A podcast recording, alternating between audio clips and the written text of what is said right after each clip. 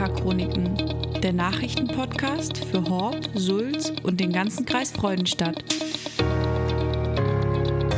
Ihr seid gegrüßt, ihr wunderschönen Menschen da draußen. Mein Name ist Benjamin Breitmeier. Ich bin Redakteur bei der Südwestpresse Neckar-Chronik, eurer sympathischen Tageszeitung von dem Mann. Heute ist Donnerstag, der 2. Dezember und ihr hört die 28. Folge der Neckar-Chroniken. Hey, ich hoffe, ihr hattet alle einen wunderschönen ersten Advent. Meine Mom hat mir einen Adventskranz geschickt und meine ganze Wohnung riecht jetzt nach Bienenwachs und Reisig, was mein Leben ohne Zweifel ein bisschen reicher macht. Und damit sind wir schon bei unserem ersten Thema in dieser Woche. Wir haben nämlich gerade so eine kleine Adventskalenderaktion in der Zeitung, bei der wir Leute aus der Region gefragt haben, was denn ihr Leben reicher macht. Und wir haben da wirklich wahnsinnig schöne Rückmeldungen bekommen. Gerade heute hatten wir Conny Konrad im Blatt.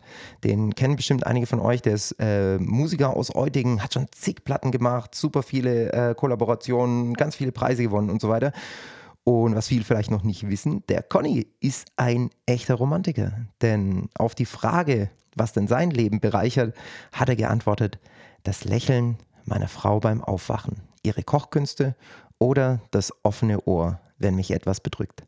Das ist so romantisch, ich kann nicht mehr. Bis zum 24. Dezember werden wir jeden Tag einen oder am Samstag auch zwei von diesen Beiträgen veröffentlichen. Und ja, Leser der Wochenzeitung Die Zeit werden jetzt sagen, ja, das gibt's doch schon, das kennen wir. Aber wir haben einfach gesagt, wir fanden die Kategorie so wahnsinnig schön, wir wollen das auch für unsere Region machen, für unser Verbreitungsgebiet.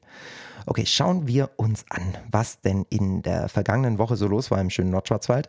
Letzte Woche am Mittwoch zum Beispiel war die große Bürgerinfo zum Thema B28 Ortsumfahrung Hohenberg. Da war das Karlsruher Regierungspräsidium in Haub am Neckar und hat die Katze aus dem Sack gelassen. Zehn Jahre haben wir gewartet und jetzt haben sie ihren Plan vorgestellt, wie es denn nach der Fertigstellung der Hauber Hochbrücke weitergehen soll. Wir hatten ansonsten ein, wie ich finde, wahnsinnig wichtiges Stück äh, von einer Hauberin namens Barbara Staudacher im Blatt. Die kennen bestimmt sehr, sehr viele von euch. Sie ist eine der Macherinnen des äh, Rexinger Synagogenvereins und sie hat uns einen denkwürdigen Text zur Verfügung gestellt aus einem sehr traurigen Anlass. Aber da will ich euch nachher ein paar Zeilen daraus vorlesen. Beim Blick auf den Kreis Freudenstadt müssen wir über die Pandemie leider sprechen. Die Lage wird zunehmend ernster. Der erste Covid-Patient muss jetzt schon nach Freiburg ausgeflogen werden, weil es keine Intensivbetten mehr gibt. Aber ich habe euch da ein paar Details noch zusammengestellt. Auf einem weitaus fröhlicheren Termin war diese Woche unser Goi-Redakteur Michael Stock. Der hat nämlich von einer vierbeinigen Weltmeisterin einen Biss in den Arm bekommen. Was es damit auf sich hat später.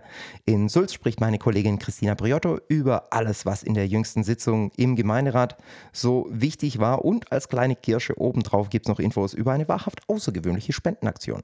Außerdem hat mir mein Kollege aus dem Sport, Sascha Eggebrecht, ein paar heiße News aus dem Lokalsport zusammengestuppt. In dieser Woche gibt es auch endlich wieder Lyrik von unserem Dettinger Dichter. Lars Hipp heißt der. Der war in den letzten Wochen damit beschäftigt, an seinem neuen Band zu basteln und der ist jetzt erschienen. Das Werk heißt Der Zigarettenphilosoph und ich freue mich riesig, weil ich dafür den Klappentext schreiben durfte. Bevor wir uns aber in Gedanken der Gemütlichkeit am Keuteich eines Feng Shui-konform austarierten Wintergärtleins niederlassen, um mit Blick auf die leichten Schneewehen über dem Neckar der plätschernden Weisheit unseres fein säuberlich gemixten Nachrichtenangebots aus der Region zu lauschen, will ich euch diese Woche noch einen Text vorlesen, wie ich schon gesagt habe, der mir in dieser Woche besonders am Herzen lag. Denn diese Woche war ein wahnsinnig trauriges Jubiläum. Vor 80 Jahren wurde bei der Deportation am 1. Dezember 1941, da wurden 54 Frauen, Kinder und Männer aus Haupt-Rexingen ins besetzte Lettland gebracht. Barbara Staudacher hat, wie gesagt, dazu einen Text geschrieben, der mich ziemlich erschüttert hat. Aber ich finde es wahnsinnig wichtig, gerade jetzt in einer Zeit, in der bald keine Zeugen dieser schrecklichen Jahre mehr am Leben sind, die Erinnerung immer noch wach zu halten, dass wir so etwas nie wieder zulassen dürfen. Kleine Offenlegung noch, ich bin selbst Mitglied im Synagogenverein, aber hier jetzt für euch ein kurzer Auszug aus dem Text.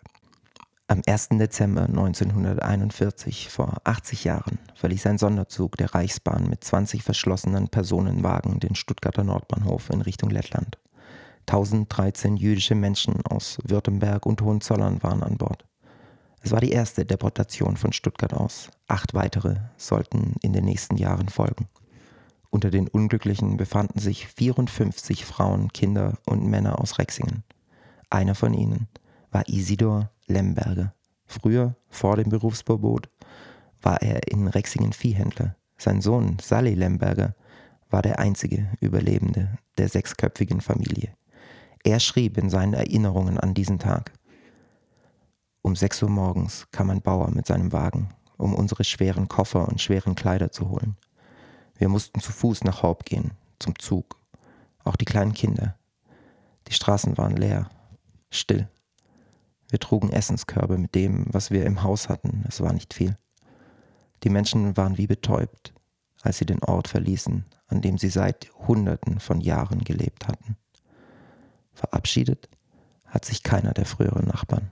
Sie schämten sich, schliefen oder hatten Angst. Nur einer weinte, versteckt in der Dunkelheit. Okay, schauen wir kurz auf die Nachrichtenlage für die Horber erstmal. Da war, wie gesagt, das Karlsruher Regierungspräsidium in der Stadt und hat das Geheimnis gelüftet, das ja eigentlich gar kein so großes Geheimnis mehr war. Auf jeden Fall war es eine spannende Präsentation am vergangenen Mittwoch. Und jetzt wissen wir endlich, wie es nach dem Hochbrückenausbau am Hohenberg weitergehen soll. Ich habe euch mal die kurz die, äh, ich habe euch mal kurz die wichtigsten Infos zusammengetragen. Also, es wird da oben keine richtige Umfahrung geben. Also eine Straße um den Hohenberg rum, die dann wieder Richtung Talheim irgendwie anschließt, ist vom Tisch, weil da gibt es die Feldlerche, der Flächenverbrauch wäre viel zu groß, das wäre alles viel zu laut. Und deswegen soll die bestehende Trasse ausgebaut werden. Die Trasse, ähm, das kennt ihr jetzt schon, ähm, wenn ihr an der Aral-Tankstelle, also wenn ihr von Horb kommt, an der Aral-Tankstelle äh, an der Ampel steht und dann links einbiegt und dann zwischen Markkauf und AHG da durchfahrt, das Ding soll jetzt ausgebaut werden. Da gab es zwei, verschiedene, zwei verschiedene Varianten. Einmal ebenerdig, das wäre allerdings ähm, sechsspurig also viel zu breit. Das würde auch sehr, sehr vielen Leuten nicht gefallen. Die andere Variante ist die eigentliche sogenannte Vorzugsvariante. Eigentlich sollte das gebaut werden. Die sieht so aus, dass es in einen Trog führt, diese Straße, und dann an der anderen Seite wieder auftaucht. Das ist dann für die Anwohner viel leiser. Das wird dann überdeckelt mit drei Kreisverkehren, wo man dann sehr schön auch von der einen Seite auf die andere kommt. Der einzige Haken bei der Geschichte sind die Kosten. Das Ganze würde 60 Millionen Euro kosten, fast dreimal mehr als ein ebenerdiger Ausbau. Und jetzt ist Karlsruhe hingegangen und hat gesagt, okay, der Bund wird uns diese teure Lösung wahrscheinlich nicht finanzieren. Jetzt müssen wir kreativ werden. Und was dann am Schluss rauskam, was für euch dann auch am wichtigsten ist, was jetzt der Plan ist, der auf dem Tisch liegt, ist die sogenannte Kombi-Variante. Das heißt, wir bauen die Kreuzung bei der Aral-Tankstelle beim Haugenstein da unten bauen wir ein bisschen größer aus, legen sie aber nicht tiefer. Das heißt, da gibt es immer noch eine Ampel, da gibt es zwar eine neue Spur und so weiter, wo man dann einbiegen kann. Aber zwischen, noch bevor der AHG und Markkauf, versinkt die Straße dann in der Troglösung. Also es ist eine Kombination aus Troglösung und ebenerdigem Ausbau. Und dann geht es da runter und oben beim Globus, da gibt es ja jetzt schon einen Kreisverkehr und das wird so ein Riesending ein Kreisverkehr, der untertunnelt wird quasi von zwei großen Spuren, damit man dann schnell hinten raus in den Nordschwarzwald fahren kann Richtung Freudenstadt. Allerdings, über das wir hier gerade reden, das wurde auch sehr, sehr deutlich kommuniziert, das ist ein Zeithorizont von auf jeden Fall zehn Jahren. Also das wird auf keinen Fall vor 2030 kommen, selbst wenn alles gut läuft, keine, äh, keine Klageverfahren und so weiter, dann wird es immer noch mindestens 2030, eher 2035, bis die Umfahrung kommt. Und wie wir wissen, die Brücke ist aber schon 2025 fertig. Das heißt, die, das wurde jetzt alles so geplant, dass wir zehn Jahre, wenn es dumm läuft, Nadelöhr da oben haben. Ich lasse das einfach mal so stehen. Okay, kommen wir zu einem kurzen Pandemieüberblick. Äh, die Inzidenzen in den drei Kreisen unseres Verbreitungsgebiets sind ja immer noch wahnsinnig hoch. Freudenstadt fast bei 600, Rottweil mehr als 700, Kalf bei über 600. Und auf der, auf der Intensivstation des Freudenstädter Krankenhaus gibt es seit Wochen quasi keine freien Betten mehr. Da sind alle sieben Betten gerade belegt und fünf Covid-Patienten und ein weiterer Patient werden dort beatmet. Das bedeutet, dass nicht zu erwarten ist, dass die Patienten zeitnah auf eine Normalstation verlegt werden können. Hinzu kommt dann noch, dass beatmete Covid-19-Patienten in der Regel mehrere Wochen auf intensivmedizinische Betreuung angewiesen sind. Und das habe ich jetzt von Landrat äh, Klaus-Michael Rückert, habe ich das zum ersten Mal gehört, denn der hat zum ersten Mal von einer extrem angespannten Lage gesprochen. Das Personal arbeitet da schon am Limit, oh, weil auch weitere 21 Covid-19-Patienten äh, betreut werden müssen. Und ja, das Krankenhaus hat auch davon äh, berichtet, dass alle Patienten, die wegen Covid-19 auf der Freudenstädter Intensivstation liegen und lagen, keinen vollständigen Impfschutz hatten. Ich sage das hier jede Folge, ich weiß, wahrscheinlich nerv ich auch äh, ein paar Leute, aber wenn man nur einen damit erreicht, äh, ist schon wirklich sehr, sehr viel gewonnen. Wenn ihr es noch nicht gemacht habt, alles kein Thema, aber bitte, bitte, bitte lasst euch impfen. Wir haben alle keinen Bock mehr auf diese Pandemie. Und Leben retten war wirklich noch nie so einfach. Es gibt auch wieder wahnsinnig viele Aktionen zum Impfen, gerade auch im Kreis Freudenstadt. Den Artikel dazu findet ihr auf neckar-chronik.de oder ich habe ihn euch in den Shownotes nochmal verlinkt. Bitte, bitte geht da raus und haut euch die Nadeln in den Arm. Einziger Weg, um aus diesem ganzen Bums rauszukommen. So, kommen wir mal zu einem schöneren Thema, weil mein Kollege Michael Stock, der war diese Woche auf einem echt spannenden Termin. Die Geschichte hat alles. Die Geschichte hat Champions, die Geschichte hat Hunde, die Geschichte hat Action. Deswegen frage ich jetzt einfach mal in die Runde, Michael, wo hast du dich mal wieder rumgetrieben? Zwei Weltmeister zur gleichen Zeit aus einem Haus. Wann und wo gibt's das schon? Tatsächlich in Eutingen. Kürzlich nämlich ist Andrea Wüstner aus Spanien zurückgekommen mit ihrem Schäferhund Bonnie. Im Gepäck den Siegerpokal der Universal-Weltmeisterschaft für deutsche Schäferhunde. 553 von 600 zu vergebenen Punkten hatten sie dabei eingeheimst. Ein Spitzenwert. Dabei mussten Frauchen und die sechsjährige Bonnie, übrigens von Wüstner selbst in Eutingen gezüchtet, verschiedene Prüfungen bestehen. Los ging es mit der Sparte Unterordnung. Dabei läuft der Hund unter anderem neben seinem Gefährten Ganz nah, aber nicht zu nah und möglichst ohne nervös zu werden. Auch springt er über Hindernisse und bringt knochenförmige Hölzer zurück, die sein Gebieter auf zwei Beinen über die Hürden geworfen hat. Stets ist auf Kommando wieder folgsam Haltung anzunehmen. Andrea Wüstner demonstriert in ihrem weitläufigen Garten nochmal, wie perfekt Bonnie das drauf hat. Die anderen beiden Disziplinen heißen Fährtenarbeit und Schutzdienst. Beim Schutzdienst etwa umstreifen die Hunde auf Herrchens oder Frauchens Befehl fünf Zelte entdecken im sechsten Zelt eine Art Einbrecher und bellen, solange der Eindringling dort die Ruhe bewahrt. Rennt er los, dann rennt auch der Hund und stellt den Flüchtigen mit Bissen in den linken Arm, den der Schutzdiensthelfer jedem Tier gepolstert hinhält. Bleibt man stehen, lässt der Hund ab, sonst werden Punkte abgezogen.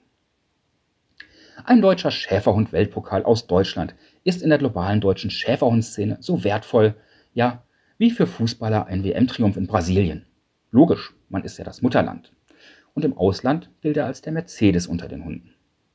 Andrea Wüstner schickt Bonnie nun in Sportrente.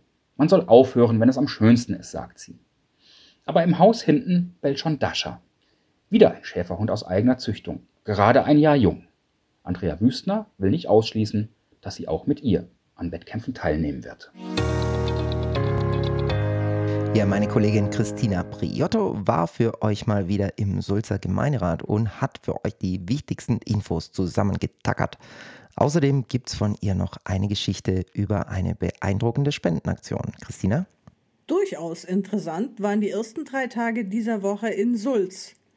Für die Gemeinderatssitzung am Montag hatte die Presse zwar gar keine detaillierte Tagesordnung, aber wir wurden positiv überrascht, dass es durchaus interessant war. Zum einen haben Revierförster Mertes und die stellvertretende Amtsleiterin des Kreisforstamts Verena Straßdeit berichtet über den Forstbetriebsplan fürs nächste Jahr und vor allem über die vielen Verkehrssicherungshiebe, die in einer im Tal gelegenen Stadt wie Sulz entlang der Hänge immer häufiger vorkommen, weil der Baumbestand älter wird, viele Bäume absterben und dann eine Gefahr für die Straßen bzw. die Verkehrsteilnehmer darstellen. Nicht immer stößt der Forst damit auf Gegenliebe oder Verständnis der Bürger. Viele monieren auch den Kahlschlag. Karl-Heinz Mertes argumentiert dagegen, wenn wir die Bäume stehen lassen würden, könnte es sein, dass sie auf die Straße fielen und jemand zu Schaden käme. Bleibt also eine schwierige Balance. Das zweite wirklich spannende Thema war die Vorstellung des Neubaus für die Sozialstation, die Stadtwerke und die Stromversorgung auf Kastell. Wir hatten schon mehrfach darüber auch im Print berichtet. Diesmal war Architekt Horst Braun aus Donhahn da, der im Auftrag der Stadt dieses 3S-Gebäude konzipiert hat. 3S für Sozialstation, Stadtwerke und Stromversorgung. Das Gebäude wird im Wesentlichen funktional. Äh, äh, ein Flachbau mit viel Glas, vielen Parkplätzen und der Option, dass man obendran bei Bedarf noch ein Stockwerk aufsetzen kann. Denn die Sozialstation wächst bekanntlich. Das dritte kuriose, interessante Thema, was noch abzuwarten bleibt, wie sich entwickelt, war der Vorstoß von Jürgen Herbst, GAL-Stadtrat, der gefordert hat, doch endlich mal darauf zu verzichten, die Haushaltsreden in der letzten Sitzung des Jahres vorzulesen. Wer es noch nie erlebt hat, und es war meines Wissens in den letzten 15 Jahren kein einziger Bürger jemals in dieser Sitzung und hat sich das angehört, da beziehen die einzelnen Gemeinderatsfraktionen Stellung zum Haushalt des Folgejahres. Grundsätzlich wichtig, wird auch immer im Mitteilungsblatt abgedruckt, sowieso in den Tageszeitungen. Allerdings dauert dieses Vorlesen der Reden immer satte anderthalb bis zwei Stunden. Was viele nicht wissen, die Presse kennt die Reden bereits vorab und die Ratskollegen bekommen die Reden ebenfalls schriftlich. Könnte man sich also sparen, vor allem in Zeiten von Corona. Darüber wird nächste Woche beraten. Wir sind gespannt, wie es ausgeht, ob wir am 13. Dezember das Strickzeug mit in die Sitzung nehmen sollen, um zuhören, oder ob die Fraktionen darauf verzichten und die Reden einfach nur sich gegenseitig digital zuspielen. Eine ganz besondere Spendenübergabe war am Mittwoch im Bürgersaal. Und zwar hatten die Sulzer Feuerwehr, der Musikverein, die Stadtverwaltung und die Ortsverwaltung Holzhausen Ende Juli ein Helferfest für alle Corona-Helfer. Und dabei wurde spontan beschlossen, weil ja das schlimme Hochwasser im Ahrtal in Rheinland-Pfalz und genauso schlimm in Nordrhein-Westfalen kurz zuvor erst sich ereignet hatte, eine Spendenaktion für fünf Feuerwehrfamilien dort zu initiieren. Stadtbrandmeister Eugen Heitzmann hatte Kontakte zu einem Feuerwehrkameraden in Heiligen Zimmern.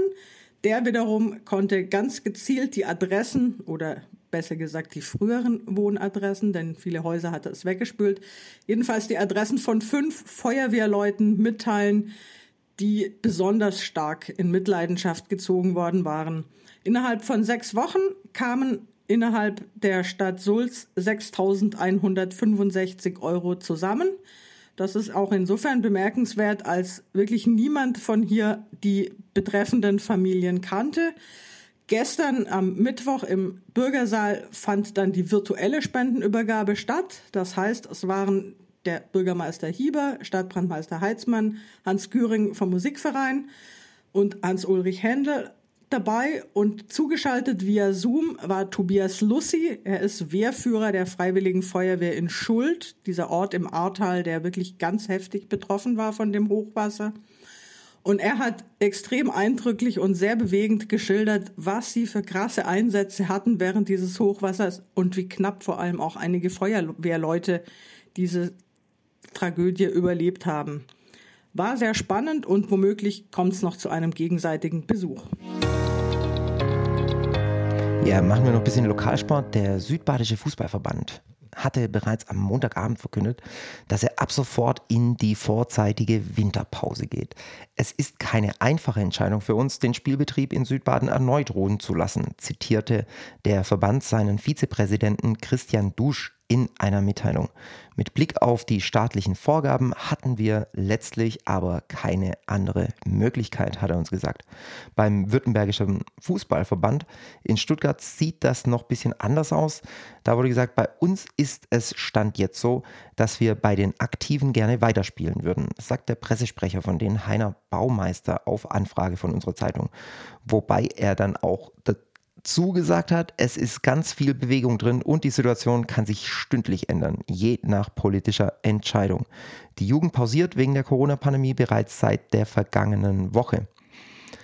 Ja, den Ausblick aufs Wochenende, den erspare ich euch, weil äh, deprimiert sind wir schon alle genug. Ich habe euch aber, wie gesagt, noch ein bisschen Poesie mitgebracht von unserem Dettinger Dichter Lars Hipp. Sein neues Buch der, Zigaretten, äh, der Zigarettenphilosoph. Das könnt ihr übrigens ab jetzt kaufen, ist doch auch eine schöne Idee für ein Weihnachtsgeschenk. Und das heutige Gedicht, das hat er extra für euch geschrieben und es nennt sich Hoffnung.